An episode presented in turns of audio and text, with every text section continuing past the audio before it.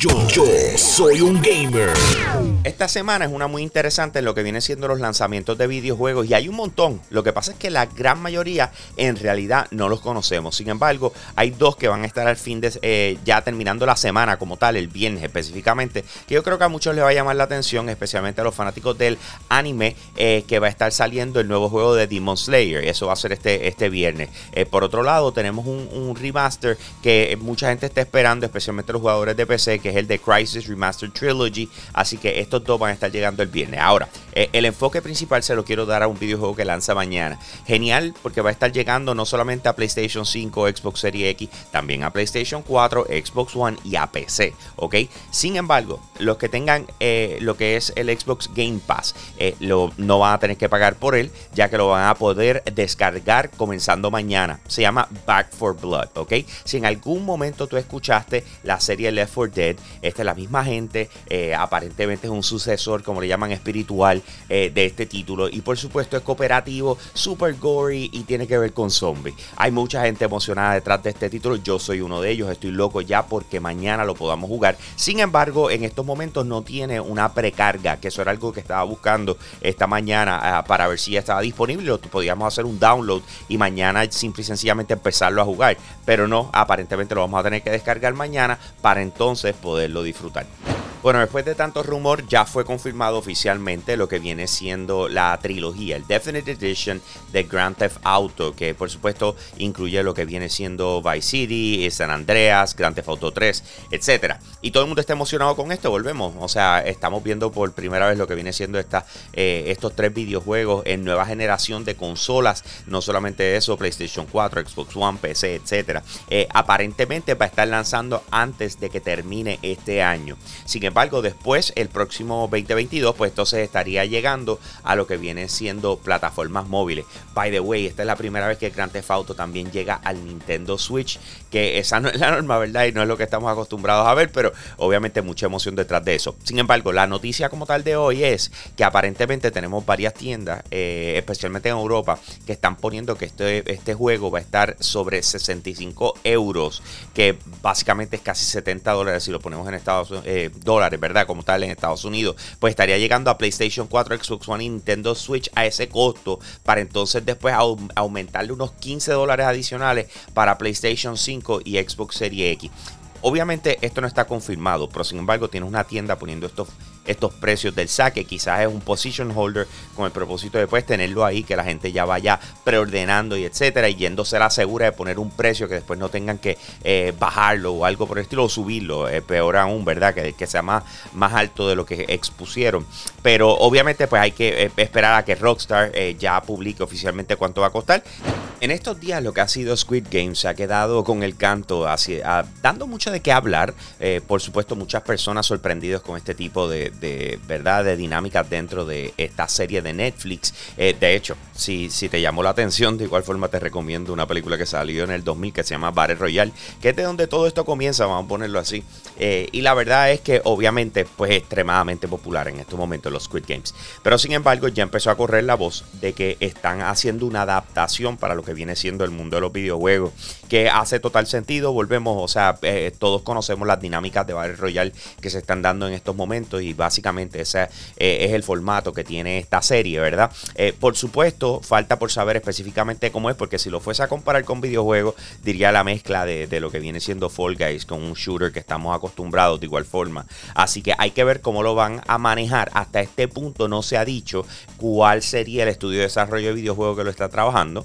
Eh, pero sin embargo, volvemos. Estas son el tipo de cosas que, a la medida que siga corriendo el tiempo se va a dejar saber. O sea, no van a perder tiempo con esto. Y recuerden que Netflix está invirtiendo en lo que viene siendo llevar eh, las propiedades de mayor popularidad que ellos tengan al mundo de los videojuegos.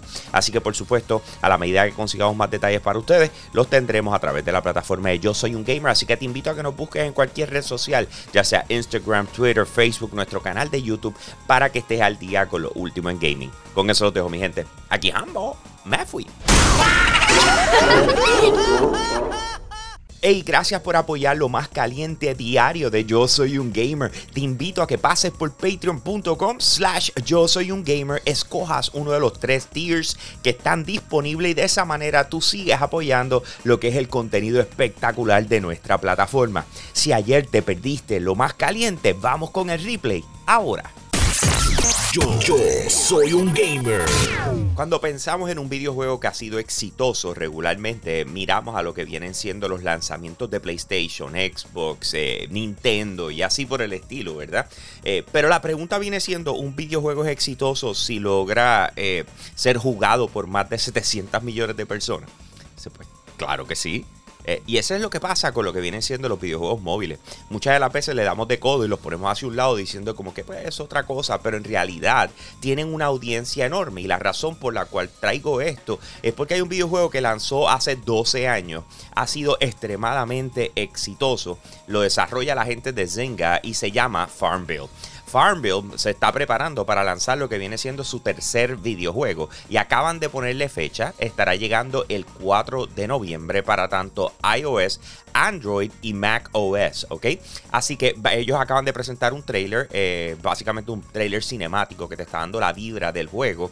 Eh, va a tener sobre 150 tipos de animales, incluyendo lo que vienen siendo vacas, eh, gallos, pollos, etcétera, y animales más exóticos, como lo que vienen siendo tigres y cosas así por el estilo, ¿verdad?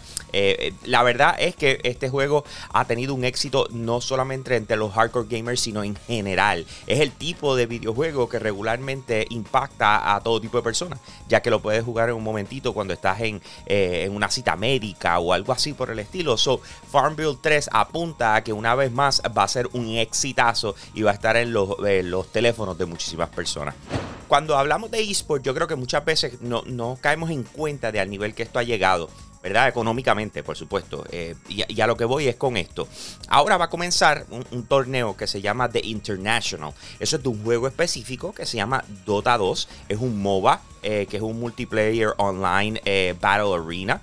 Y este juego lleva un sinnúmero de años y ha sido extremadamente exitoso. Pero ¿qué pasa? Que cuando estamos hablando de competencias, cuando ya, ya, ya, ya, ya decimos, ok, ¿a qué nivel llegó esto en esports? Quiero que sepan que los premios para este torneo específico son 40 millones de dólares. Se tú dices, espérate, ¿en serio?